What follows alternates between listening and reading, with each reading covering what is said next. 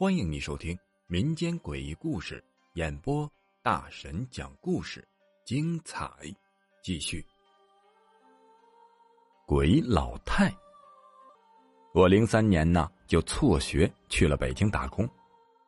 零五年春节前几天呢，我就回到了家，因为小的时候父母在我们这边呢环城路上开饭店的，一直不在村里老家住。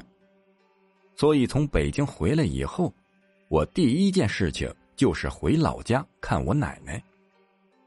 冬天的时候呢，天黑的是比较早的，我记得大概是晚上六点多钟，我骑着自行车呀就到了老家，马上就到奶奶家的时候，我看见奶奶家门口就坐着一位老人。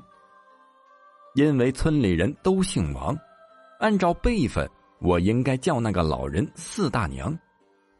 其实山东啊，称呼大爷老婆为大娘，就是伯母的意思。老人平时特别的热情，每次回老家呀，他都会很高兴的打招呼，这次呢也不例外。四大娘，你在这玩呢？四大娘呢，看到我之后啊，也很高兴。哎呦！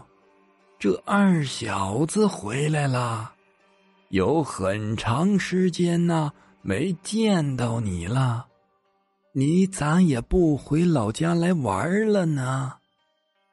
大娘，我去北京打工了两年，这不是刚回来吗？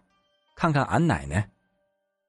大娘边说呀，就边起身往他家的方向走去。回来就好。